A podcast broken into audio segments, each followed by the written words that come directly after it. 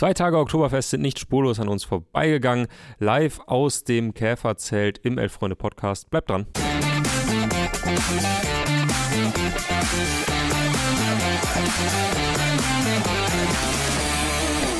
Es waren fantastische Bilder gestern, denn die Bayern hatten 7 zu 0 gewonnen gegen den VfL Bochum und Harry Kane wollte sein Bier nicht abgeben. Hast du es zufällig gesehen? Nee, das habe ich nicht gesehen. War, äh, war ganz lustig. Er stand, Auf dem Oktoberfest, oder wie? Genau, und äh, die sind ja, äh, werden ja gesponsert von einem großen Weißbierhersteller, glaube ich. Ähm, und dann müssen die natürlich immer alle Fotos machen vor so einem, vor so einem kleinen Natürlich. Pappaufsteller. Immer so kleine Gruppenfotos, immer so mit drei, vier Leuten. Ähm, und Auch immer mit Bier, weil das Genau. war ja die letzten Jahre so ein bisschen die Diskussion um auch Sadio Mané und so, dass die. Also müssen nicht, aber sollten. okay. ne? außer religiöse Gründe sprechen dagegen Mhm. sozusagen. Und ähm, Harry, also die bekommen dann alle immer natürlich perfektes Bier, also mit so einer schönen, dicken Schaumkrone und es sieht wirklich sehr So süffig sah aus. dein Bier auch aus damals, als du da warst. Abs- Du hast auch posiert vor dieser. Na klar, na klar. Ja. Ähm, und er bekam also dieses perfekte Bier und hat sich dahingestellt, ich glaube mit Thomas Müller zusammen und noch irgendwem. Und dann standen sie das so und dann wollten sie ihm das wieder wegnehmen. Weil damit die Nächsten das dann bekamen für das nächste Foto. Und, er er- wollte das Bier nicht hergeben. Er war wirklich so, hä, nein. Und da mussten sie ihm Prost. wirklich erklären, dass er gleich in dem, in dem Zelt, dass er da ein neues bekommt und dass das auch nicht schlecht schmeckt. Und das fand ich irgendwie ganz sympathisch. Naja, so viel, so viel dazu. dazu. Ja. Der Mann lässt nichts liegen, äh, hat am Wochenende dreimal getroffen gegen den VfL Bochum und war auch sonst, würde ich mal behaupten, der beste Mann bei den Bayern. Um mal so langsam zum Sportlichen zu kommen. Ich Ja, habe es in der. Konferenz gesehen, also kann jetzt nicht, habe nicht 90 Minuten lang Leroy Sané beobachtet, der gut. ja aktuell, würde ich sagen, der Beste bei den Bayern allgemein ist. Also Mhm. jetzt abgesehen von diesem Spiel hat, glaube ich, einen Saisonstart gehabt wie zu besten Tagen in Manchester nicht mehr. Ähm, aber ja, die da vorne wissen auf jeden Fall, was sie tun bei den Bayern. Ja, auf jeden Fall. Ähm, die Bayern hatten, hatten umgestellt im Vorfeld, das müsste man vielleicht Mhm. kurz erwähnen. Äh, relativ überraschend war äh, Erik Maxim Schuppomoting Ja. plötzlich in der Startelf und hatten so ein bisschen, also hatten auf Doppelspitze umgestellt, aber das sah im Spiel ein bisschen anders aus, weil Harry Kane sich die ganze Zeit hat fallen lassen ins Mittelfeld. Wie man es von Harry Kane ja auch kennt, ein Stück weit. Exakt. Und da finde ich, hat man so mit zum ersten Mal, also ich zumindest mit zum ersten Mal gesehen, wie wertvoll der für die Bayern sein kann. Einfach weil er in mehreren Situationen seine Mitspieler so gut Mhm. in Szene gesetzt hat, äh, ja, von der Mittellinie wirklich wunderbare Steckpässe gespielt hat. Ähm, ich glaube, einmal bedient er Leroy Sané Ja. ähm, und wahnsinnig toller Fußballer einfach auch ist. So, was man ja, Ja. im ersten Moment, also klar, Harry Kane kennt man, dass er jemand ist, der sich gerne fallen lässt, aber man dachte ja, oder es wurde ja auch viel, sage ich mal, darüber geschrieben, dass das jemand ist, der im 16 haucht, der weiß, wo das Tor Das hat, steht. hat Tuchel ja auch öffentlich gesagt, dass sie ihn dort haben wollen, Mhm. dass sie Harry Kane in der Box haben wollen, wie Ja. man jetzt so schön sagt. Aber, also ich glaube, das merkt man, das sieht man ja allein schon an, den, an seinen Statistiken bei Tottenham, dass der ja nicht immer nur unglaublich viele Tore gemacht hat, sondern auch so immens viele Vorlagen gesammelt hat Mhm. mit super intelligenten Bällen und, und, und Steckpässen, so wie jetzt eben äh, die Sané-Nummer. Also ich glaube, dass das äh, absolut ein riesiger Teil seines Spiels ist und vielleicht fängt es jetzt auch ein bisschen an, endlich zu funktionieren, so ein bisschen. Weil ich Mhm. hatte in den ersten paar Spielen das Gefühl, dass die Abläufe da noch nicht ganz so, also dass die, die restlichen, auch die restlichen Offensivkräfte bei den Bayern, aber allgemein alle noch nicht ganz so das Spiel von Harry Kane verstanden hatten oder Mhm. noch nicht ganz so äh, in ihren eigenen äh, Abläufen auf seine wiederum abgestimmt waren. Ich fand zum Beispiel gegen Leverkusen hat er ja sehr, sehr früh getroffen und fand ihn dann für den Rest, fürs, für den Rest des Spiels recht unsichtbar. Ja, Also ja. er war immer irgendwo am Mittelkreis, immer irgendwo, auf einmal macht er jetzt den Linksverteidiger, ähm, was ja alles fein und, und Seit Kevin gut Volland ist. wissen wir, was kann man machen. alles möglich. Ähm, aber da hatte ich das Gefühl, dass die Abläufe noch nicht ganz so stimmen. Aber vielleicht, beziehungsweise wahrscheinlich, das ist ja nur, nur natürlich, da hat Ja. ja auch nicht die ganze Vorbereitung mitgemacht oder beziehungsweise eigentlich kaum, ähm, dadurch, dass sich der Wechsel so gezogen hat. Also wahrscheinlich ruckelt sich das so langsam zurecht und ich glaube, dass die da echt ja, jetzt sehen wir dann halt, gut, da ist vielleicht zu Recht Kapitän der englischen Nationalmannschaft Ach doch, und hat vielleicht zu Recht die spielerisch wahrscheinlich attraktivste oder beste Liga der Welt komplett zerschossen die letzten Jahre. Ja, ja. Äh, für, für mich wird es interessant sein, oder wahrscheinlich für alle, aber ähm, es wird interessant sein, wie die Bayern jetzt quasi von, von ihrer von ihrer Formation weiter vorgehen Mhm. werden. Also ob sie, ob das jetzt einmalig war, dass sie mit zwei Sturmspitzen gespielt haben, weil sie gesagt haben, gegen Bochum brauchen wir genau das. Oder ob das quasi ein Rückschluss darauf ist, wie Harry Kane ja, sich präsentiert hat, im Mhm. Training spielt und man sagt, okay, er braucht eigentlich einen quasi zweiten Mittelstürmer, um seine Spielmacherqualitäten einzusetzen. Ja, interessant ist es ja vor allem auch dann, wenn das so wäre, wer nimmt diese Rolle ein als zweiter Mhm. Mittelstürmer? Weil ich glaube, im Vorfeld des Spiels hatten viele erwartet, dass es Mathis Tell Ja. macht. Der dann Ah, auch noch der getroffen ja- hat. Natürlich, Klar. wieder eingewechselt, wieder getroffen. Wer hätte es gedacht? Aber ähm, also da bin ich auch mal gespannt, zum Beispiel jetzt gegen Münster. Gut, es ist Münster, aber also es ist nur ein Pokalspiel in dem Sinne. Aber ich kann mir schon vorstellen, dass Tell dort startet, Mhm. weil ich glaube, durch seine Leistungen hätte er es sich auf jeden Fall mal verdient, von Anfang an auf dem Platz zu stehen. Und ich zumindest hätte jetzt auch nicht gedacht, dass dann Choupo-Moting auf einmal die, die Rolle als Nebenmann von Kane einnimmt. Aber hey, mal schauen. Mal schauen. Sowieso irgendwie finde ich gerade eine, man muss ja fast sagen, verrückte Woche, verrückte zehn Tage für die Bayern. Äh, spielen erst gegen Leverkusen Spitzenspiel in der Liga, spielen Ja. dann gegen Manchester United, was ja schon ein internationales Topspiel ist dann am Ende. Kann man so bezeichnen, Oder? ja. Ähm, dann schießen sie jetzt Bochum ab und spielen als nächstes gegen Drittligist Preußen Münster. Also äh, viel mehr Differenz in den unterschiedlichen äh. Gegnern gibt es dann auch das nicht mehr. stimmt. Das stimmt, ja. Äh, über das Pokalspiel sprechen wir morgen und übermorgen. Gibt ja ein bisschen was äh, zu besprechen. Äh, wollen aber noch ein bisschen bei der Bundesliga bleiben, denn äh, wir haben es ja auch in dem, in dem kleinen Teaser quasi drin. Es ist so ein bisschen die Woche der, der Wunderstürmer, ne? Also Ja. Harry Kane, der dreimal trifft, äh, Boniface, der wieder, der wieder getroffen hat für Leverkusen und natürlich Girassi, der mittlerweile bei zehn Saisontoren steht, nach fünf Es Spielen. ist, es ist vollkommen absurd. Also du brauchst ja nur Stuttgart Anpfiff, brauchst ja nur die Uhr danach stellen, bis Girassi entweder äh, trifft oder assistiert. Ist das das Comeback der Nummer 9? Mm, Nachdem jahrelang die falsche Neun und wir Mhm. bilden unsere Offensivspieler vielseitig aus und Kai Havertz und Thomas Müller. Und dann äh, wollte ja auf einmal jeder wieder einen Mittelstürmer haben und jetzt fühlt es sich an, ja, hey, irgendwie ist das vielleicht gar keine so schlechte Idee. einen, äh, einen, einen Mittelstürmer zu haben, meinst du? Ja, also so einen klassischen Mittelstürmer zu haben. Also klassisch in dem Sinne jetzt nicht, damit meine ich jetzt nicht den, der eben nur da am, am zweiten Pfosten die ganze Zeit chillt und darauf wartet, dass er bedient wird. Das hatten wir eben schon zum Thema Harry Kane, aber eben wirklich ein Mittelstürmer und nicht eine hängende Spitze oder Ja, wie auch immer. naja, aber ich meine, es ist halt schon extrem dieses Jahr, ne? Also Gerassi steht Ja. bei 10 Toren, das wären hochgerechnet 68 am Ende der Saison, theoretisch.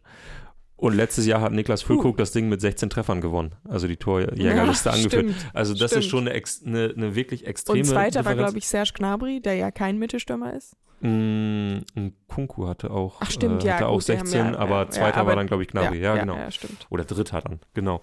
Ja. Ähm, ja, also irgendwie total krass, wobei ich mir das auch nicht, also ich kann es mir gerade nicht wirklich erklären. Ich meine, am Ende sind die Gegner ja dann doch einfach die gleichen im Vergleich zu, zur Vorsaison Klar. und plötzlich. Und äh, auch die Spieler müssten eigentlich die gleichen sein. Seru Girassi, der hat ja, Ja. auch letzte Saison schon.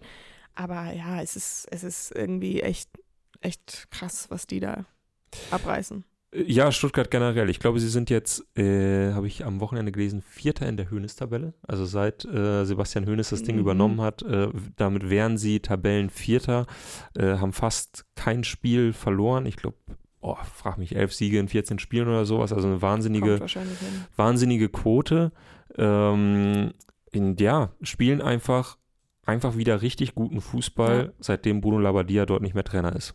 Hm. Ja, man muss halt auch dazu sagen, Stuttgart hat ja die letzten Jahre war es ja immer schon so, ja, eigentlich ist der Kader viel zu Mhm. gut, als dass sie da unten drin stehen. Warum man dann, ich bin bekennender Bruno Labbadia-Fan, äh, mehr aus emotionalen als sportlichen Gründen, muss ich dazu sagen. Aber trotzdem muss man natürlich sagen, das ist ja ein Kader, der auf Offensivspiel ausgerichtet ist, dann mit Bruno Labbadia einen Trainer zu verpflichten, der das nicht ist. Ähm, sowieso eine spezielle Entscheidung gewesen und dann hat man eben das Gefühl gehabt, dass es mit, mit Hoeneß genau den richtigen getroffen hat und da sage ich halt, puh, gegen die haben wir noch in der Relegation gespielt, aus HSV-Sicht vor irgendwie Ja, das war einfach drei. Monaten. Ja, ja. ja. Ähm, man muss dazu sagen, ich fand, das war mal ein wirklich äh, interessanter, also auch sonst immer, aber äh, ein interessanter Einwand vom Kollegen Christoph Biermann hier im Themenfrühstück. Der sagte, was, ähm, was man Bruno Labbadia wirklich zugutehalten muss, ist, dass er Trainer wurde und einfach die gesamte Zeit ohne Girassi spielen musste. Äh, in Das seinem stimmt, ja. letzten Spiel kam Girassi wieder dazu. Klar, Startschwierigkeiten, sage ich mal, die man ihm ja dann auch einräumen muss, nach einer, ich glaube, zweimonatigen Verletzungspause. Man sagt ja immer, man braucht genauso viel Zeit, Genau. wie man raus war, um wieder auf. auf Betriebstemperatur Ja, zu kommen. genau. Äh, und dann übernahm Hoeneß und Gerassi begann dann auch wieder mit dem Tore schießen, beziehungsweise das komplette Stuttgarter Ja. Spiel hat sich dadurch auch einfach verändert. Ja. Ja, sieht man schon, A, wie, ähm, wie gut Gerassi ist und B, natürlich auch, wie abhängig Stuttgart einfach von, von ihm ist. Also Mhm. ähm, fraglich, ob sie das äh, nochmal, sage ich mal, verkraften könnten, wenn er ausfallen sollte oder wenn es das Angebot im Winter geben. Naja, Würde. und zum Afrika-Cup wird er reisen. Und da wird er dann, ich glaube, vier Spiele sind das, die man da verpasst. Und Kommt, gleiches, ein bisschen gilt, drauf an, ne? gleiches gilt wahrscheinlich auch für Boniface, Ja. der auch ähm, nicht da sein wird. Also mal schauen. Harry Kane wird es wahrscheinlich freuen. Hat er weniger Konkurrenz auf die Torjägerkanone.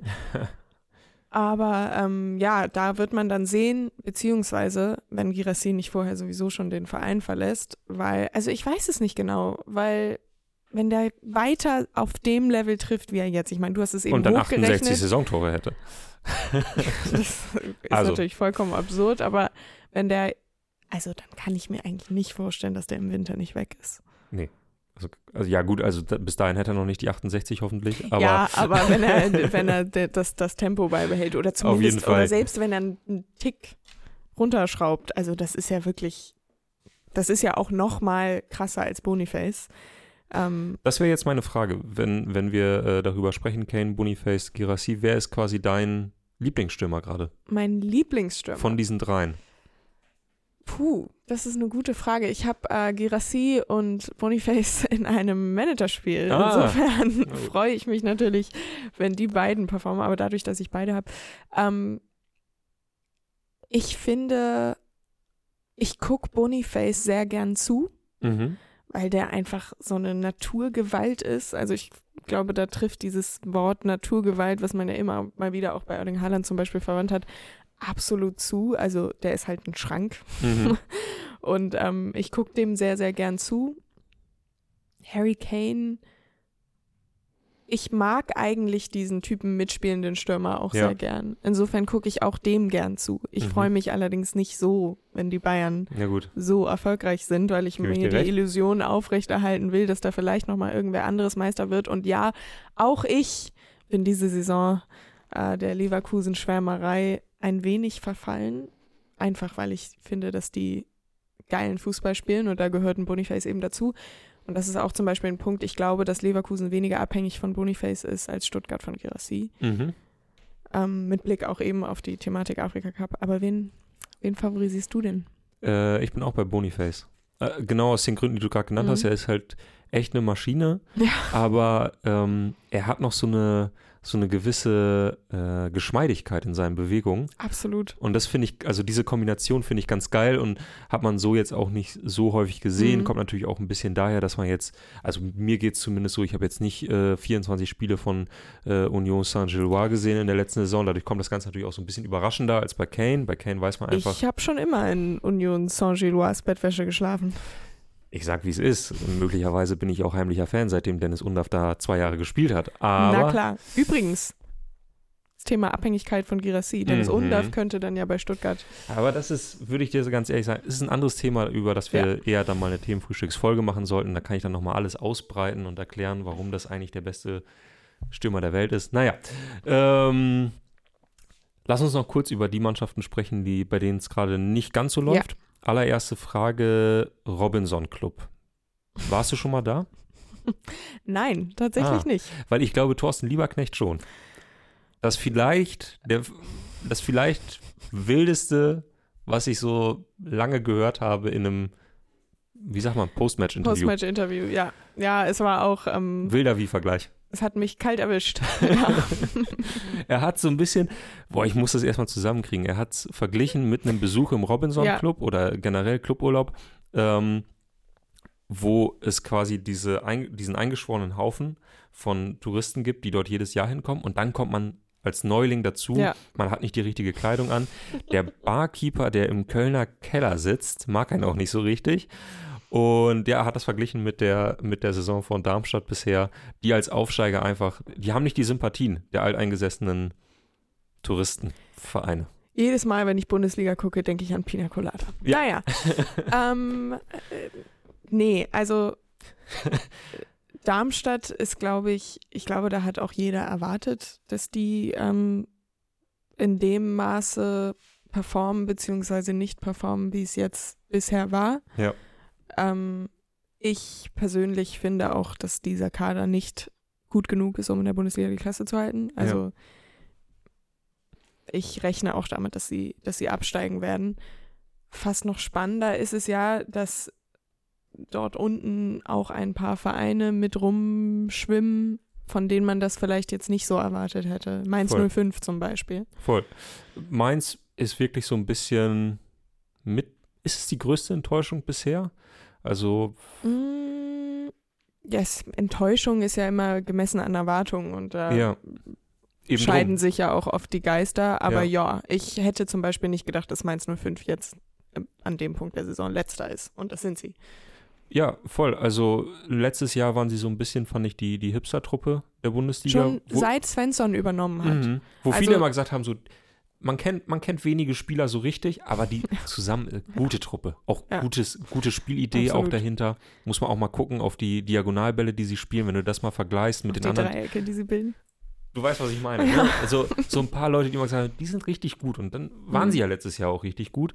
Und man versteht nicht so ganz, warum dieses Jahr nichts funktioniert. Ja, also seit Svensson bei Mainz übernommen hat, ist es ja, sind sie ja besser als vorher. Also als Ja. er kam, waren sie vorletzter, letzter, also jedenfalls auch unten Ja. drin und dann lief es auf einmal. Ja. Defensive Disziplin, alle kratzen, beißen, kämpfen.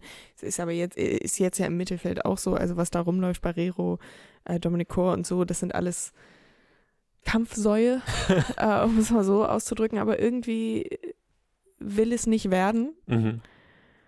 Ja, ich hätte es nicht gedacht. Ich hätte es auch nicht gedacht und ich finde es ein bisschen, ich finde es ein bisschen schade, fast schon dramatisch. Wir haben vor der Sendung nochmal geguckt in den äh, Spielplan von Mainz. Die spielen jetzt unter anderem gegen Bayern und Leverkusen und dazwischen gegen Gladbach. Genau. Das heißt, sie müssen quasi schon gegen Gladbach gewinnen, wenn sie nicht drei Ja. Niederlagen in Folge jetzt sammeln wollen, weil von allem anderen ist einfach gerade nicht auszugehen, was die, was die Form der, der Mannschaften angeht. Und umso bitterer, umso dramatischer ist jetzt halt eben die Niederlage gegen Augsburg, weil man da schon gesagt hat, zwei Teams, die beide voll unten drin stehen und die Mannschaft, die verliert, steckt Ja. halt richtig in der Krise und das ist jetzt meins. Absolut. Das ist jetzt meins. Meinst du, für Svensson wird es bald eng? Hast du gerade wirklich meinst du gesagt? Oh Gott. Ah, das, Das okay, war keine Absicht. Okay, alles Sag, klar. Meinst äh, okay. mit ähm, ich wirklich gedacht, und S. das vielleicht schlechteste Wortspiel der Themen. Noch schlechter als noch, noch schlechter als Wunderstürmer, noch schlechter als Wunderstürmer stürmen die Liga wund. Mm, Ja, das habe ich vorhin auch gelesen und hatte Fragen, aber wollte da jetzt auch nicht mehr mit Kollege Gropper drüber sprechen. Naja, ähm, Das könnt ihr dann danach ähm, nochmal untereinander ausmachen. werden wir machen. Äh, seht ihr dann irgendwann in den Outtakes. Ähm, ich glaube, es wird, ich glaube, es wird dann irgendwann doch eng. Also wenn er, wenn er jetzt drei Spiele Mhm. in Folge nochmal verliert, wovon man ja fast ausgehen muss, dann wird's, dann wird's eng. Gladbach wird halt so ein bisschen der Gradmesser, ne? Mhm. weil Bayern und Leverkusen sind natürlich Spiele, das sind jetzt, das sind sogenannte Kann-Spiele, keine Muss-Spiele, wie man so schön sagt. Also ich glaube, da rechnet eigentlich niemand damit, dass die überhaupt irgendwas mitnehmen. Da muss dann halt gegen Gladbach mindestens ein Punkt her. Ich glaube, dass Svensson unglaublich viel Kredit in, in Mainz hat. Jetzt Voll. hätte ich gerade schon was in Gladbach gesagt. Mainz, das ist alles. Nein.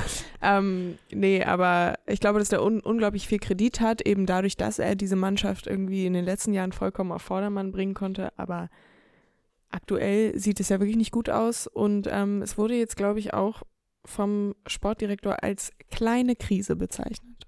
Ja, Äh, kleine Krise ist ein gutes Stichwort, denn das ist ja auch so ein bisschen die Frage, wie man die ersten fünf Spiele jetzt von Borussia Mönchengladbach bewertet. Ist es Ja. eine kleine Krise, eine große Krise oder gar keine Krise? Ich würde sagen, gar keine Krise. Hm. Ähm, es ist ein bisschen eine Krise für eine meiner steilen Thesen, die ich an diesem Tisch Oh. zum Besten gegeben habe. Ich habe nämlich gesagt, dass das bei Gladbach von Anfang an sehr gut funktionieren würde. Das vielleicht lief ja sogar Richtung, ähm, Richtung äh, einstellige Tabellenplätze slash europäische Plätze Mhm. geschielt habe. Das sieht jetzt natürlich nicht so gut aus, aber ich glaube, ähm, es war ja auch ein sogenannter Hot Take. Ja. Denn bei Gladbach hat ja im Sommer der XXXXXL-Umbruch stattgefunden. So würde ich das auch, Ähm. genau so viele X würde ich da auch davor setzen. Ja. Ja. ja, also es sind ja wirklich äh, quasi alle Leistungsträger gegangen.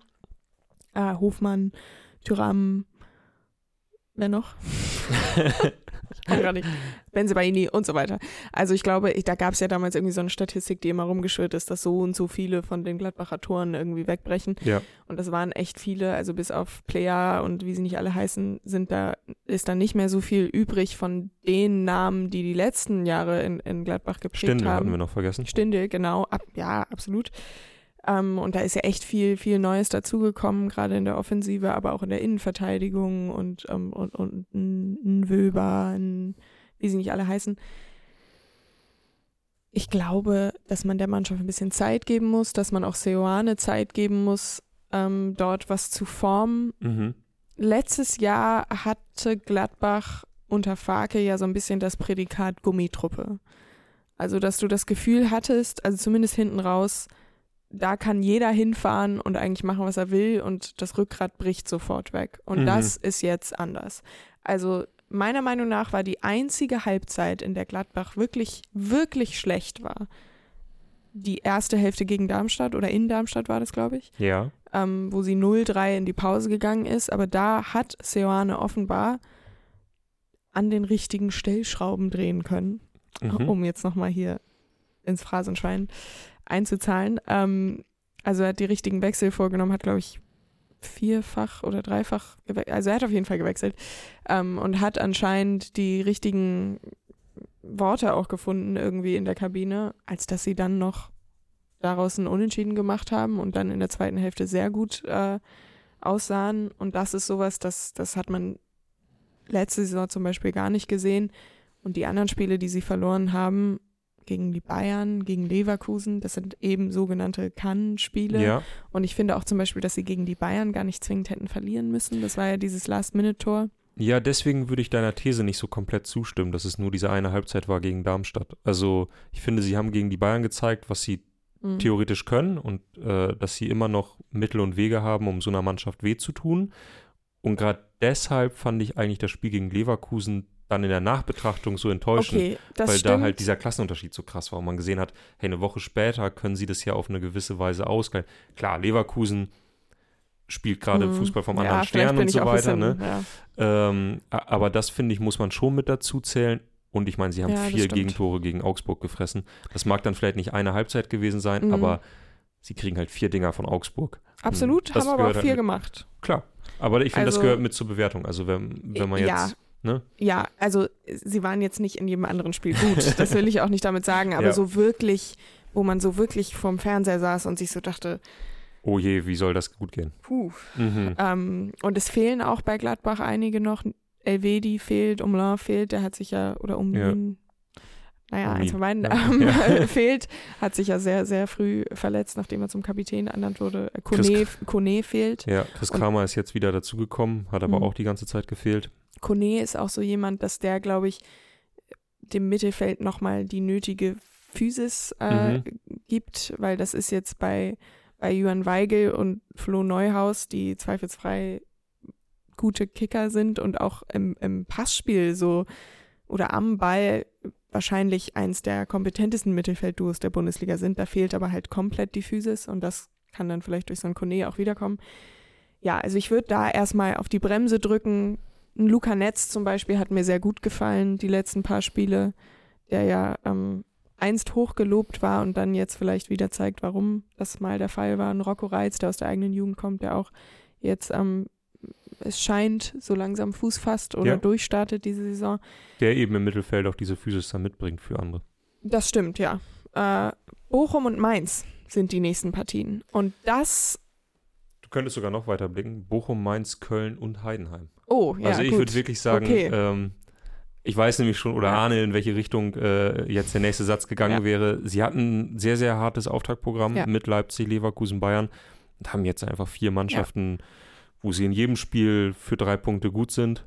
Ähm, von daher würde ich auch sagen, lass uns da nochmal einen Monat abwarten, bis wir an dem Stuhl von Seoane dann wirklich sägen werden. Bedeutet natürlich auch, dass sie jetzt also unter Zugzwang sind, offiziell. Fall. Ja. Wo wir gerade bei äh, am Stuhlsägen sind. Mia, Ja. wenn du schon mal hier bist, ich wollte dich noch fragen, wie läuft's beim HSV? Ach ja, nicht so gut. Hm, Nicht so gut. Und das okay. ist ja so ein bisschen das Absurde und das ist beim HSV irgendwie immer so. Aber jetzt extrem. Ich meine, vor drei Wochen saß man noch hier und man hat irgendwie gerade 3-0 gegen die Hertha gewonnen und es kursierte auf Twitter dieser Clip, wo sie irgendwie da Trainingsspiel-esk ähm, die Berliner hergespielt haben. Und jetzt ist die Stimmung komplett im Eimer.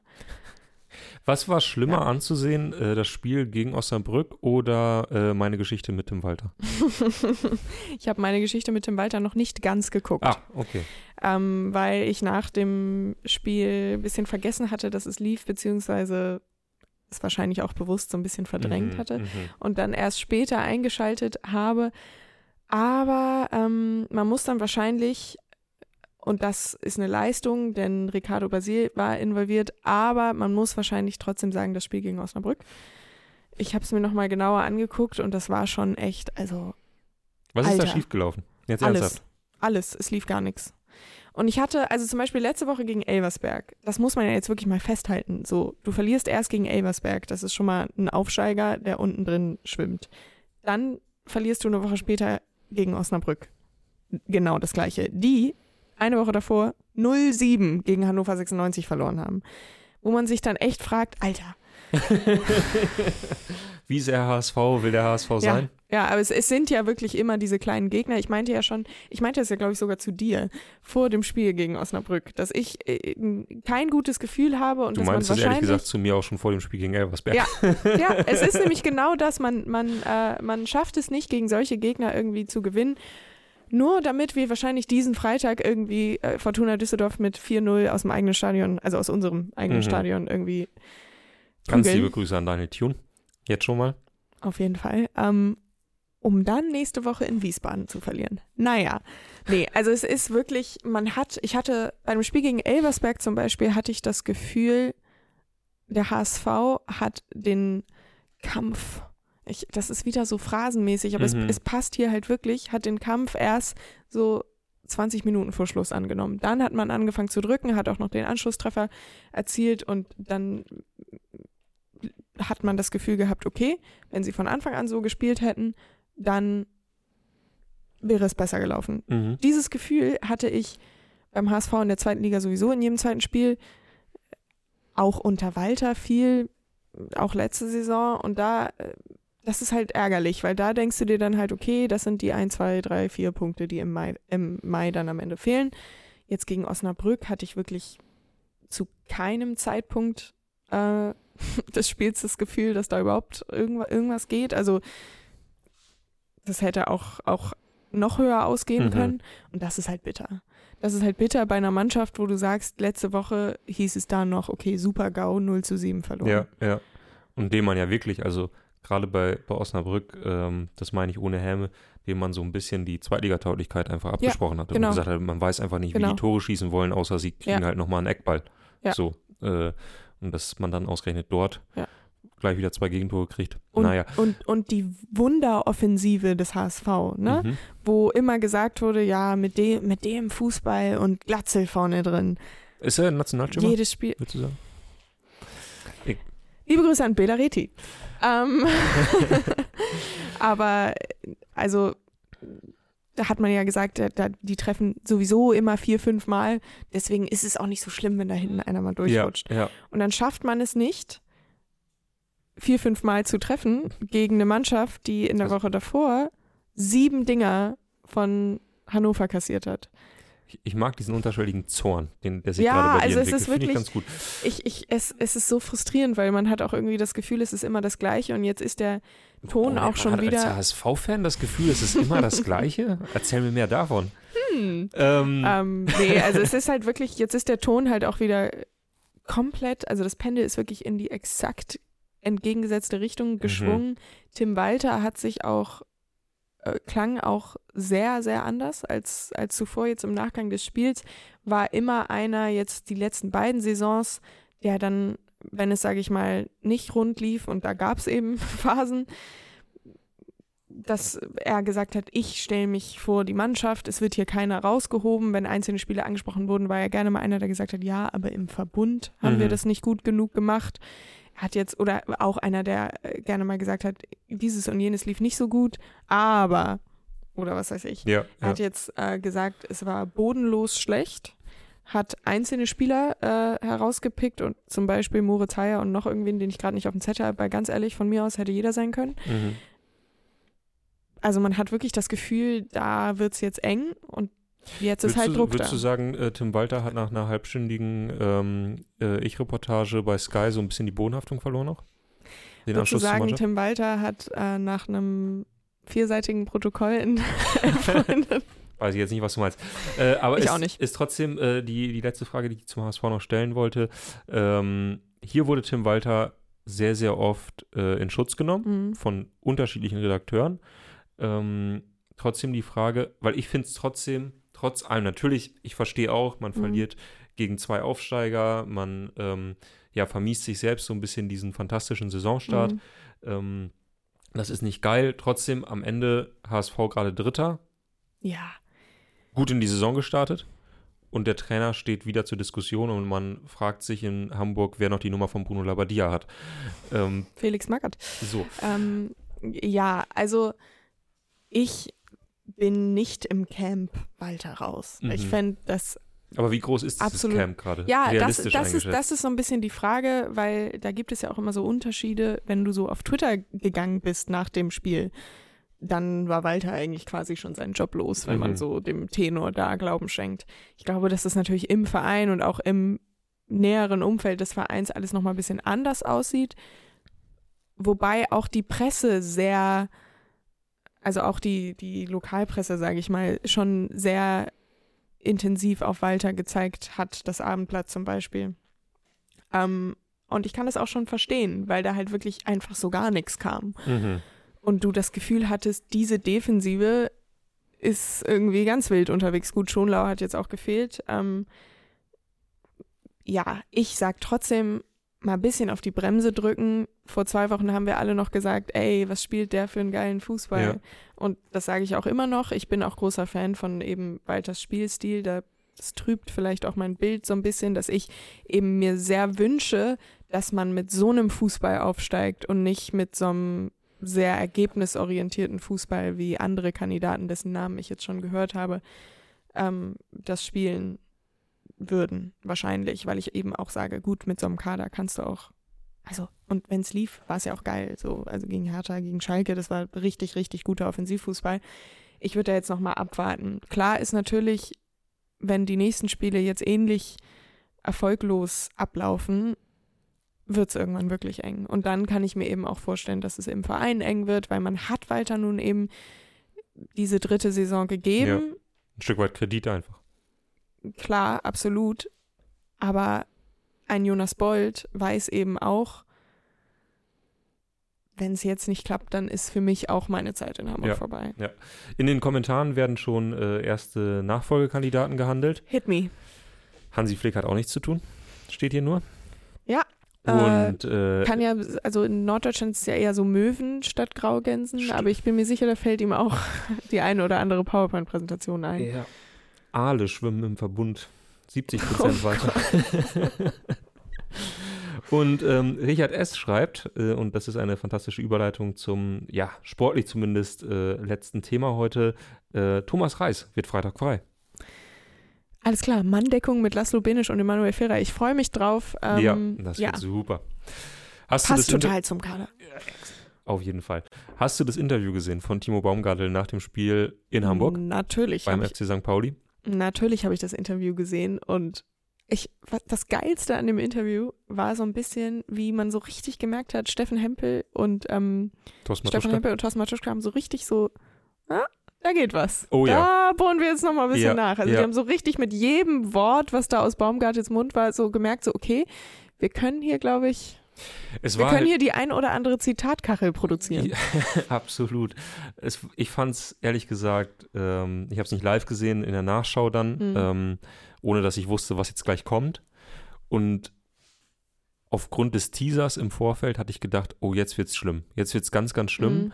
Und ich muss sagen, ich war sehr überrascht, wie sachlich die Kritik war von Timo Baumgartel. Also ähm, unabhängig jetzt davon, dass ich auch die Schalker Seite verstehen kann, die Mhm. sagt, äh, sowas darf man öffentlich nicht sagen. Das ist nochmal eine andere Diskussion. Äh, aber ich fand, was er dort geäußert hat, war schon sehr, sehr sachlich. Und er hat jetzt nicht irgendwie angefangen, den Trainer zu beleidigen oder, Mhm. oder sonst was zu sagen, sondern er hat einfach nur gesagt, das sind aktuell unsere Fehler. Und natürlich haben es Hempel und Matuschka auch ganz gut gemacht, indem sie dann irgendwann mal nachgefragt haben, wer denn für diese Fehler verantwortlich ist, beziehungsweise wer dafür sorgt, dass die Mannschaft so spielt, wie sie spielt, mit, mit Ja. dieser Strategie. Sie, ha sie haben ja, glaube ich, auch, also wortwörtlich gefragt, steht die Mannschaft noch hinter dem Trainer? Woraufhin er ein bisschen ausgewichen ist und, Und so ein bisschen gar nichts gesagt ja. hat. Und das ist ja auch schon eine Aussage, weil wenn sie es tun würde, dann wäre es ja absolut kein Problem gewesen zu sagen, Ja, äh, voll. Ich glaube, da ist auch so ein bisschen das Problem, dass Baumgartel bekam da diese Frage, glaube ich, so als letztes, als Mhm. dritte Frage. Und als er die Frage bekommt, finde ich, sieht man ihm an, wie er merkt, ja, fuck, die letzten eineinhalb Minuten, das kriege ich nicht mehr rumgerissen, das Ruder. Wenn ich jetzt sage, die Mannschaft steht voll hinter dem Trainer, konterkariert das meine kompletten Ja. Aussagen aus den letzten anderthalb Minuten. Was soll ich jetzt hier sagen? Und er guckt die beiden halt auch so ein bisschen so an, so einfach so, ja, Leute, Ja. Ihr, ihr wisst doch Ja. selber jetzt so, ne? ja klar. Und das Wussten ist sie auch, sonst hätten sie es nicht gefragt. voll. Und das ist aber so ein bisschen, glaube ich, das Dramatische für Schalke. Also das Problem ist nicht, dass Timo Baumgartel vor, dem, vor der Kamera das sagt, sondern dass er das sagen muss, dass das ja offensichtlich Fakt ist bei Schalke. Ja. Dass diese Mannschaft nicht daran glaubt, was der Trainer ihnen vorgibt. Und Ich glaube auch, also du hast eben schon gesagt, die Kritik war sehr sachlich vorgetragen. Es war jetzt kein wütender Rundumschlag. ja, Ich finde auch persönlich, dass er recht hat. Ich finde, und das habe ich auch vor ein paar Wochen hier, glaube ich, schon mal gesagt, Thomas Reis war im Zweifel der absolut richtige Trainer für den Abstiegskampf. Klar, den Klassenerhalt haben sie trotzdem nicht geschafft, aber dennoch musst du ja irgendwie auf die Rückrundentabelle gucken und sagen, wow, äh, da haben sie nochmal richtig, äh, richtig Grundgut gemacht auf Ja, die, ja. auf die ähm, Klassenerhaltsplätze. muss man dazu sagen, viele Bundesligisten haben sich halt eben gegen dieses Mann gegen Mann total schwer getan. Genau, eben. Aber jetzt nimmst du eine andere Rolle ein in der zweiten Liga. Du bist nicht mehr der Aufsteiger, der irgendwie den Underdog-Fußball spielt, Ja. sondern du triffst auf Mannschaften, die auch nicht den Ball haben wollen Ja, und die dir den quasi so ein bisschen zuschieben und sagen, hey, hier, ähm, mach, du doch erst mal. Ja, Und da hat man dann halt gemerkt, es fehlt vollkommen die Idee, was man mit Ball machen soll, was man abseits dieses, dieses eklig, dieses ekligen äh, Mann gegen Mann